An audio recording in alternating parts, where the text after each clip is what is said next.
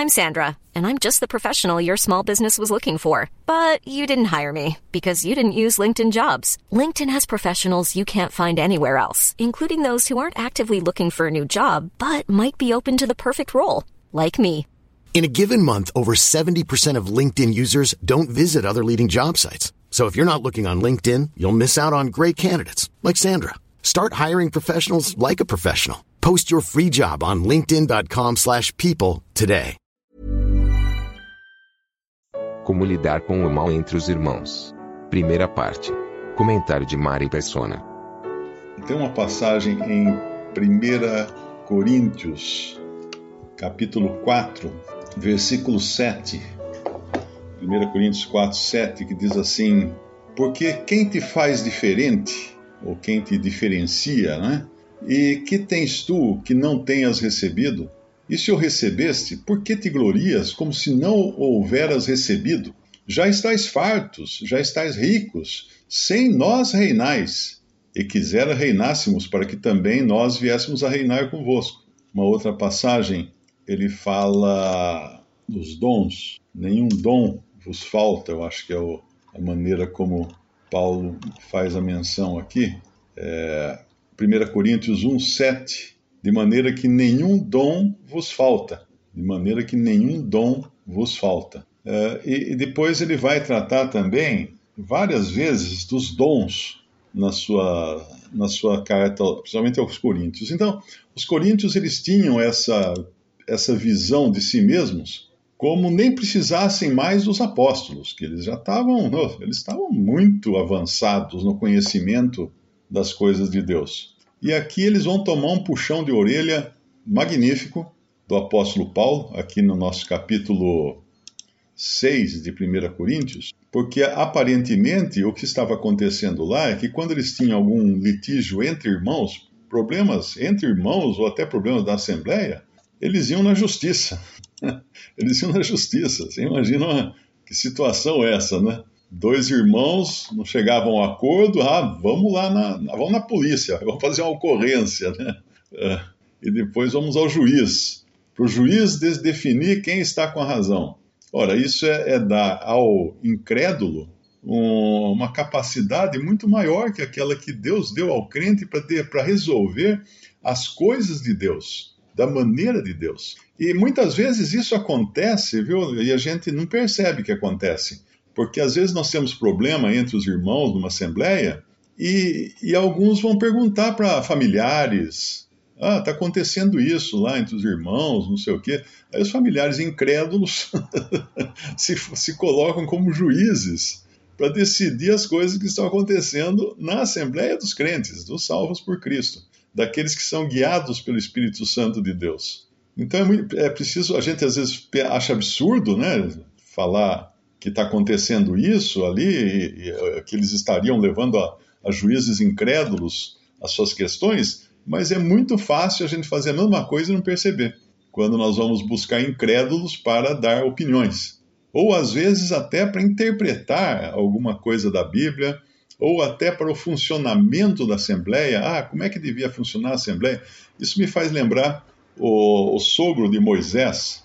O sogro de Moisés era um sacerdote ah, mas ele não era um, um, ele não era do povo hebreu, não era do povo de Deus. E chega um momento em que ele ele vai a podemos até abrir lá é, Jetro, né, que é o nome dele, é, é, capítulo 18, versículo 13. E aconteceu que no outro dia Moisés assentou-se para julgar o povo, e o povo estava em pé diante de Moisés. Êxodo, Êxodo 18, 13 e o povo estava em pé diante de Moisés, desde a manhã até a tarde. Vendo, pois, o sogro de Moisés tudo o que ele fazia ao povo, disse: Que é isto que tu fazes ao povo? Por que te assentas só? E todo o povo está em pé diante de, diante de ti desde a manhã até a tarde? Então disse Moisés a seu sogro: É porque este povo vem a mim para consultar a Deus. Quando tem algum negócio, Vem a mim para que eu julgue entre um e outro, e lhes declare os estatutos de Deus e as suas leis. O sogro de Moisés, porém, lhe disse: Ah, não é bom o que fazes. totalmente desfalecerás, assim tu como este povo que está contigo, porque este negócio é muito difícil para ti. Tu só não o podes fazer. Ouve agora minha voz, a minha voz. Eu te aconselharei e Deus será contigo. Sê tu pelo povo diante de Deus e leva tuas causas de Deus. E declara-lhes os estatutos e as leis e faz-lhes saber o caminho em que devem andar e a obra que devem fazer. E tu, dentre todo o povo, procura homens capazes, tementes a Deus, homens de verdade, que odeiem a avareza, e põe-nos sobre eles por maiorais de mil, maiorais de cem, maiorais de cinquenta, maiorais de dez, para que julguem este povo em todo o tempo, e seja que todo negócio grave tragam a ti, mas todo negócio pequeno eles o, julguem. Assim a ti, a ti mesmo, te aliviarás da carga, e eles a levarão contigo. Se isto fizeres e Deus te mandar, poderás então subsistir. Assim também todo este povo em paz irá ao seu lugar. E Moisés deu ouvidos à voz do seu sogro, e fez tudo quanto tinha dito. E escolheu Moisés homens capazes de todo Israel, e os pôs por cabeças sobre o povo, maiorais de mil, maiorais de cem, uh, maiorais de cinquenta, maiorais de dez, eles julgaram o povo em todo o tempo, o negócio árduo trouxeram a Moisés, e todo o negócio pequeno julgaram eles. Então despediu Moisés seu sogro, o qual se foi à, à sua terra. Bom, aqui nós vemos uma coisa muito, muito clara que a gente tem que prestar atenção, porque essa passagem é usada, principalmente na religião, como justificativa para se criar toda uma estrutura de homens, como existe numa empresa, né? Tem o presidente, o vice-presidente, os diretores, e assim é numa denominação cristã você tem o presidente da denominação, você tem o vice-presidente, você tem os diretores, diretor de louvor, diretor de, de, evangelismo, diretor de não sei o quê. Aí você aí é, uma, é uma escada de cargos, né? uma, uma pirâmide. É uma pirâmide. Lá na ponta da pirâmide está o presidente, o presidente da denominação. Às vezes tem o presidente no Brasil, o presidente internacional ou coisa desse tipo. Mas é, a gente deveria perguntar o seguinte: primeiro, quando o Senhor deu a Moisés essa tarefa de julgar o seu povo, será que o Senhor teria, uh, teria deixado escapar que Moisés poderia não ter condições de fazer isso? Bom, ele estava fazendo até aqui. E será que o Senhor precisaria que um sacerdote pagão, de deuses pagãos, viesse dar o, seu palpite, a sua, a sua opinião, de maneira a Moisés mudar a sua forma de, de tratar do, dos assuntos do povo, até aqui, Moisés, o Senhor, tinha falado com Moisés frente a frente. Não tinha ninguém entre o Senhor e Moisés. Então, uh, Moisés cuidava desse problema antes. Esse problema não existia, vamos dizer assim, enquanto Moisés estava na dependência completa do Senhor, né? Mas aí nós vemos entrar esse esse palpite de um homem que nem era, nem fazia parte do povo de Deus. É, tinha lógica o que ele ensinava, né? Mas uh, o, que no, o que nós vemos é que com essa, essa vamos, dizer, vamos dizer assim, esse diluir, essa diluição da autoridade, porque antes alguém falava, perguntava uma coisa para Moisés, Moisés perguntava para o Senhor e vinha a resposta do Senhor através de Moisés e pá, chegava na pessoa. Mas agora não, agora você diluiu a autoridade e, e as pessoas já não teriam contato direto ou mais próximo com o Senhor. Eles iriam, eles iriam ter intermediários agora que fossem até Moisés e Moisés então levasse o problema ao Senhor.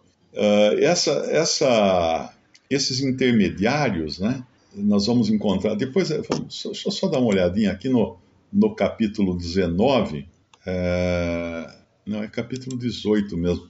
Esses intermediários, eles não, não estariam ajudando, vamos dizer assim, em aproximar o povo do Senhor. Então, a pergunta que, que fica aqui é o seguinte: será que eles precisam, será que Moisés precisava dessa mãozinha? Hum? Será que isso iria ajudar ou atrapalhar? Uh, Jetro entra, entra em cena para fazer isso, para dar essa opinião, para dar esse palpite aqui, e some, desaparece de cena. De cena. Nós não vemos mais Jetro, uh, embora a intenção dele fosse boa, né? ele não permanece com Israel. Ele não vai passar por Israel, com Israel por todas as dificuldades que Israel iria passar. Então é aquele que vem, né? Esse é típico, né? Daquele que vem, dá um palpite e, e cai fora, porque ele não está vivenciando, uh, ele não está vivenciando aquilo que, que o povo está passando. Mas de qualquer maneira, uh, eu acho que isso aqui é um exemplo para nós também, quando nós pensamos lá em 1 Coríntios capítulo 6, né? Que que nos fala de não, não trazer para julgar as coisas entre o povo de Deus, não trazer incrédulos, não trazer pessoas que não têm qualquer comprometimento com o Senhor e não têm também o discernimento é, que, que o Senhor dá aos seus, ele não dá aos incrédulos. Porque quando nós, quando nós vamos a um juiz, é claro que tem demandas né, que não são relacionadas a coisas entre irmãos, nós podemos estar envolvidos em alguma coisa, uma acusação grave aí, um crime que outra pessoa cometeu e agora nos envolve nisso. E aí nós vamos ter que sim buscar as autoridades, buscar, buscar a ajuda de, de, daqueles que Deus constituiu como juiz para os homens, né, diante dos homens, diante da humanidade. Mas são, são julgamentos que não, não estão dentro da alçada da Assembleia ou de litígios entre irmãos. Mas voltando então lá em, em 1 Coríntios 6, uma coisa que chama atenção aqui é, é, a, é a, a, expressão não sabeis vós. Olha que interessante, olha, ele vai, ele vai começar no versículo 2 dizendo: Não sabeis vós que os santos hão de julgar o mundo? Ou seja, quando eu li aqueles versículos que falava que eles, eles se consideravam já eles já tinham toda, toda a sabedoria, todo o conhecimento, já se sentiam reis, já podiam reinar, sem os apóstolos, tudo, né? Eles tinham um grande problema que era o orgulho. Eles se achavam grande coisa, os coríntios. E orgulho é o primeiro passo para a queda. Quando você se acha alguma coisa, a próxima cena é você com a cara no chão. Quando ele fala, não sabeis vós que os santos hão de julgar o mundo? Ou seja, com todo o conhecimento que vocês têm, com toda a sabedoria que vocês têm, vocês não sabem ainda que os santos vão de julgar o mundo? Não sabeis vós? Uh, até mesmo os anjos serão julgados pelos, pelo, pelos salvos. Agora, veja o seguinte: ele fala essa expressão, não sabeis vós, no versículo 2. No versículo 3, ele vai falar dos anjos. Não sabeis vós que havemos de julgar os anjos?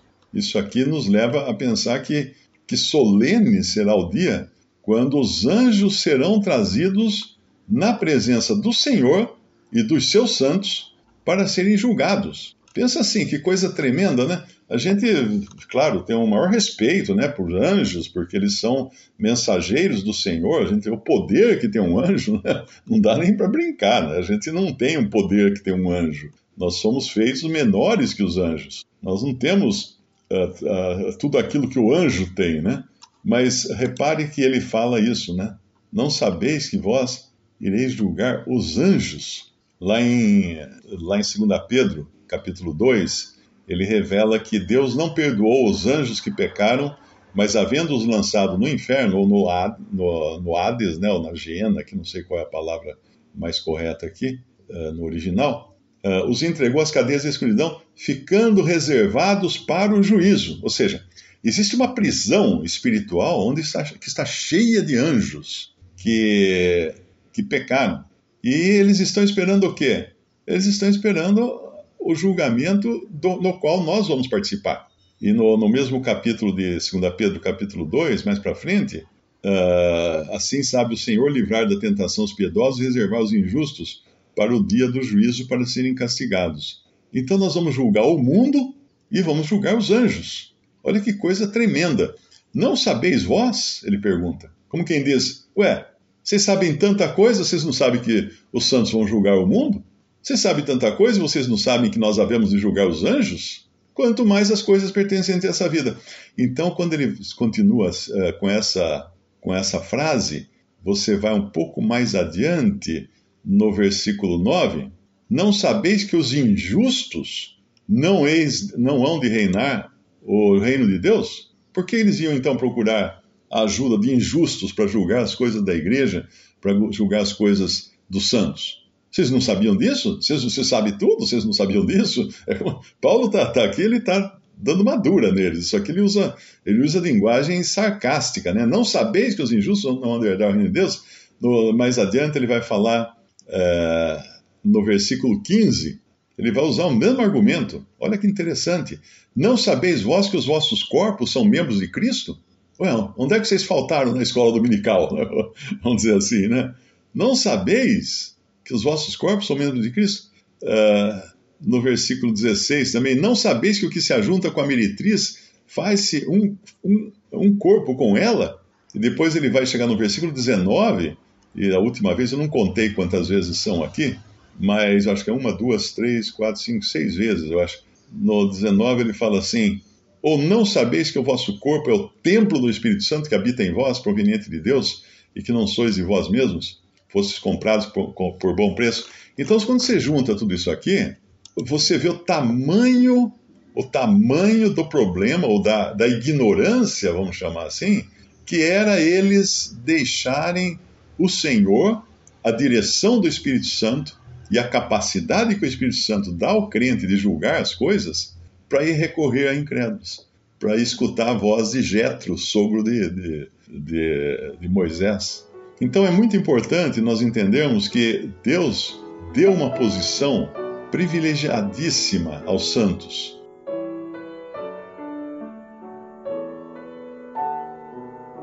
Visite respondi.com.br. Visite também 3minutos.net.